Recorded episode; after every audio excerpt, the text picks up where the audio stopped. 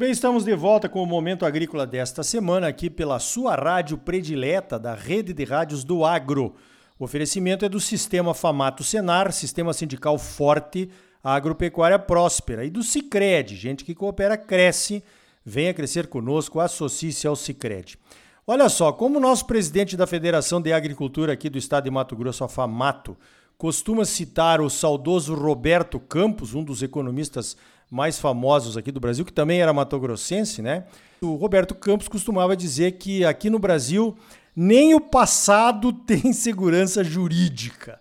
E a gente está acompanhando agora uma situação mais ou menos como essa que ele definiu há muito tempo atrás, que é um julgamento daquela questão indígena, né, das condicionantes da, da demarcação da reserva indígena Raposa Serra do Sol, que aconteceu lá em 2009 e que até hoje não passou pelo pleno, né, pelo plenário do Supremo Tribunal Federal e que agora está aí sendo votada de forma virtual e trazendo uma grande ameaça para os produtores rurais que são vítimas né, de demarcações de terras indígenas. É sobre isso que eu vou conversar agora então com o Dr. Rodrigo Kaufmann. Ele faz parte aí do time de advogados da nossa CNA, Confederação de Agricultura e Pecuária do Brasil. Vou começar perguntando para ele, então, como é que está essa tramitação lá dessa votação no Supremo Tribunal Federal, doutor Rodrigo. Bom dia. Bom dia, doutor Ricardo. Agradeço a oportunidade de falar com vocês e seus ouvintes aí. É, na verdade, nós estamos acompanhando com muita preocupação a tramitação desse processo. O que nós temos, assim, até para esclarecer a, o seu público, é que em 2009 o Supremo Tribunal Federal é, julgou aquele caso da Raposa Serra do Sol e estabeleceu regras que de alguma maneira garantiram a segurança jurídica na relação entre comunidades indígenas e população não indígena, especialmente nos produtores rurais, é, no Brasil inteiro, né? Isso foi muito importante porque trouxe é, regras claras que nós não tínhamos no Brasil, né? Nós tínhamos a Constituição de 88 e o artigo 231 e, as, e os direitos dos, dos agricultores são são, são, vamos dizer assim, posições mais genéricas, né? Era preciso regras mais concretas. Então, o Supremo estabeleceu essas regras em 2009 esta jurisprudência do Supremo se consolidou, ela foi reafirmada várias vezes no âmbito do Supremo Tribunal Federal. E o que, o que nós estamos vivendo hoje? Um dos ministros que hoje compõe a casa e que não fazia parte daquele julgamento, o ministro Edson Fachin, se transformou no relator de um processo que questiona essa jurisprudência. E ele, de fato, tem se mostrado é, um, um ministro supremo que quer revisar aquela decisão. É, isso nos traz muita preocupação. Ele colocou esse processo para julgamento virtual no Supremo Tribunal Federal. O ministro Alexandre de Moraes pediu vista desse processo, mas por conta da pressão toda, né, e acho que os colegas todos acompanham aí a repercussão desse assunto na imprensa, ele foi obrigado a recolocar o assunto para julgamento. Então, nós temos hoje a previsão de julgamento desse caso para o dia 30 do 6, 30 agora de junho, junho né? Qual é a nossa expectativa? A nossa expectativa é que esse caso não seja julgado. É o último dia de julgamento do Supremo Tribunal Federal, é um tema muito, muito complicado. É o, o Congresso Nacional vai ver debruçando e com muito mais protagonismo nesse assunto. Então, a gente imagina que o Supremo vai também demonstrar o seu prestígio, a sua importância aos trabalhos do Congresso.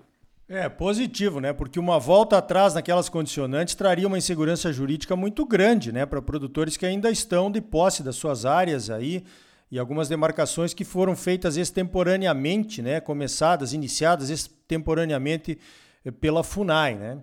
Agora, parece que também tem um contraponto positivo aí na questão de, de talvez o, o Congresso Nacional resolver o problema. Perfeito, perfeito, Ricardo. É, o, o que, que tem acontecido? Depois que o Supremo Tribunal Federal, lá em 2019, fixou o que a gente chama hoje de salvaguardas institucionais, que são essas regras sobre demarcação de terras indígenas, e dentre elas, por exemplo, eu gostaria, por exemplo, de relembrar é, algumas importantes. Uma delas que foi muito importante foi a proibição de, de ampliações de terras já demarcadas. Né? Isso é uma garantia de segurança jurídica. A outra delas é de que as comunidades indígenas não podem cobrar, por exemplo, pedágio de estradas que eventualmente passam dentro, no, no, no interior, que tenham que é, salvaguardar o acesso, por exemplo, do exército né, nasquelas áreas que estejam fixadas em zonas, em, em área de, de, fronteira, por exemplo. Né? Então são regras muito importantes que foram fixadas pelo Supremo Tribunal Federal. Pois bem, depois que essas regras foram fixadas em 2009, o Congresso Nacional se movimentou e, e, tem trabalhado desde lá, então, portanto, estamos falando já de 12 anos, tem trabalhado desde lá para incorporar essas salvaguardas institucionais em um projeto de lei e aprovar esse projeto de lei de maneira a transformar essas regras em lei, efetivamente em lei, que aí seria vamos dizer assim, a consolidação definitiva desse posicionamento que o Supremo estabeleceu lá atrás. E, de fato, isso foi feito por meio do PL 490. Ele é um PL que nasceu lá em 2007, né, do, do então deputado, saudoso deputado Homero Pereira, e ele foi e ele passou por revisões de maneira a incorporar isso que o Supremo estabeleceu em 2009. É, esse projeto já passou pela Comissão de Agricultura, já passou pela Comissão de Direitos Humanos e estava, até agora, semana passada, tramitando na, na, na Comissão de Constituição e Justiça da Câmara dos Deputados. E agora, no dia 23 de junho, esse projeto foi aprovado. E o que, que esse projeto, então, basicamente faz? Ele transforma essas salvaguardas e as orientações, né, acho que talvez os seus ouvintes já, já tenham ouvido falar no, no, chamado marco temporal. O que, que é o marco temporal? É a, é, é, o, é, o, é a interpretação que estabelece que somente é terra indígena aquelas, aquelas áreas é, nas quais os, os, as comunidades indígenas estejam presentes, estivessem presentes na data de 5 de outubro de 1988. Ou seja, se eles estavam lá naquela área na data de promulgação da Constituição, essa terra é deles. Se eles não estavam, essa terra não pode ser considerada indígena, a não ser que eles venham adquirir, como, como por exemplo, um produtor rural adquire, né, comprando é, como uma propriedade privada. Então, essa, essas, essas linhas gerais estabelecidas pela, pelo Supremo estão, foram incorporadas pelo PL. Nós tivemos, então, a aprovação desse PL na Comissão de Constituição e Justiça essa semana, e agora a, é, aguardamos a, a, votação deste PL no plenário do Supremo, no, plenário do Congresso Nacional da Câmara dos Deputados, para depois esse PL chegar ao Senado, e a gente está muito esperançoso que isso aconteça com certa celeridade. Nós já temos 12 anos de discussão do tema, o assunto está mais do que consolidado, maturado no âmbito legislativo, e no final das contas é um projeto de lei que apenas incorpora a jurisprudência do Supremo, né? Então seria, acho que, uma grande conquista, não é do produtor rural e também dos índios, né? Porque também, diferentemente do que se alega, o projeto não é uma, um retrocesso dos direitos índios, é o contrário, ele, ele dá clareza, ele joga luz às terras que são de fato de propriedade dos indígenas, né? Que, que eles exercem ou como usufruto ou como propriedade privada. Então é uma proteção a mais que se dá também aos índios. Mas acima de tudo é uma conquista do Brasil. O Brasil precisa superar essa fase da insegurança, da violência no campo, dos, dos atritos, dessa imagem equivocada que se tem de que o agricultor é, é de alguma maneira adversário dos índios. Ao contrário, é, nós somos parceiros, precisa desenvolver relações né, de, de, companheirismo, né, de parceria no âmbito do, do campo. E eu acho que esse projeto, acho que dá esse passo fundamental além de evitar que, que o Supremo venha, de fato, a revisar, por conta de um ou dois componentes novos do tribunal, que ele venha a revisar essa jurisprudência tão importante para nós, né? Positivo, né? Eu acho que essa questão da segurança jurídica para todos os, os, envolvidos aí, indígenas e, e não indígenas, produtores e, e sociedade em geral, é muito importante, né? Porque retirar essa questão do marco temporal aí abriria um precedente terrível, né, para insegurança jurídica, porque todo o território nacional estaria, digamos assim, apto né, a ser questionado a respeito de ser ou não, se tratar ou não de uma reserva ainda não demarcada, né? Isso não é bom para ninguém, com certeza não é. Os parecis aqui da nossa, da minha região, aqui de Campo Novo do Parecis, que estão plantando soja, são um exemplo dessa integração que nós gostaríamos de, de que aumentassem aqui no Brasil, né, para realmente a gente incluir as populações indígenas. Você citou um aspecto muito importante desse projeto, inclusive. Você sabe que o Estatuto do Índio, que é a lei 6001, lá de 73, veja, muito antigo, muito, muito defasado em relação à Constituição, proibia que as comunidades indígenas estabelecessem atividades é, produtivas nas suas áreas, né?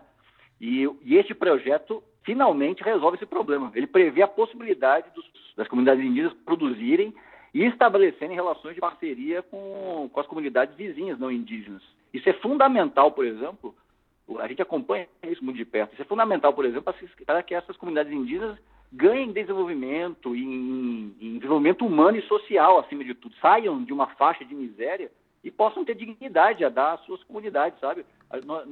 Esse, esse debate, algumas vezes, parece meio deslocado, porque fica parecendo que os, os indígenas estão condenados à miséria, a, é. viverem dentro de guetos, que seriam essas terras demarcadas, e a gente não pode entender dessa maneira, né? São índios, mas acima de tudo são cidadãos brasileiros que têm direitos, e, e têm direitos à saúde, à educação, a crescimento, a desenvolvimento social. E esse projeto garante isso. Né? Então, eu acho que, de fato, não é um retrocesso aos direitos dos indígenas, mas ao contrário, é, é a oportunidade do crescimento. Você citou bem o exemplo dos parecis. É, é um exemplo clássico assim de, de, comunidades indígenas que querem estabelecer uma relação de, de pacífica e de parceria com produtores rurais e querem crescer. E é direito deles para crescer também, né? Com certeza, vamos temos que deixar essa, essas questões de lado, realmente resolver isso aí, né? Porque já faz bastante tempo. O, o Homero Pereira com certeza será lembrado. É um deputado que teve uma atuação muito, muito importante aqui pelo estado de Mato Grosso e de quem nós temos uma saudade imensa aí nessas questões que ainda estão por serem resolvidas. Doutor Rodrigo Kaufmann, olha, parabéns pelo trabalho de vocês todos lá. Eu sei que, que o time de advogados lá da CNA trabalha muito, a gente acompanha né, agora pela comissão de cereais, fibras e oleaginosas. Parabéns pelo trabalho e mais uma vez obrigado pela tua participação aqui no Momento Agrícola. Eu que agradeço, Ricardo, e estou à disposição no que precisar aí. Fico muito feliz de participar dessas dessas conversas aqui. Muito obrigado. Então tá aí. Olha, é inadmissível, né, que desde 2009, mais de 12 anos, esse assunto das demarcações ainda não tenha sido definido nem pelo Supremo e nem pelo Congresso Nacional. Essa é a insegurança jurídica do passado a que se referiu o economista Roberto Campos. Parece piada, mas é a pura verdade. Será que agora vai? Estamos de olho. No próximo bloco, os preços do milho e da soja caíram muito nas últimas duas semanas. E agora, ano passado, arrependemos por ter vendido. Agora, estamos arrependidos por não termos vendido? Que sina essa do produtor, hein? O Anderson Galvão da Celeris Consultoria vai analisar a situação aqui no Momento Agrícola para você. Sicredi é mais do que um banco, é uma cooperativa de crédito e gente que coopera cresce. Então venha crescer conosco, associe-se ao Sicredi. Sistema Famato Senar, mobilização total para garantir um agro cada vez mais forte em Mato Grosso. É bom para os produtores, mas é muito melhor para o nosso estado e para a nossa população. Não saia daí. Voltamos em seguida com mais momento agrícola para você. Música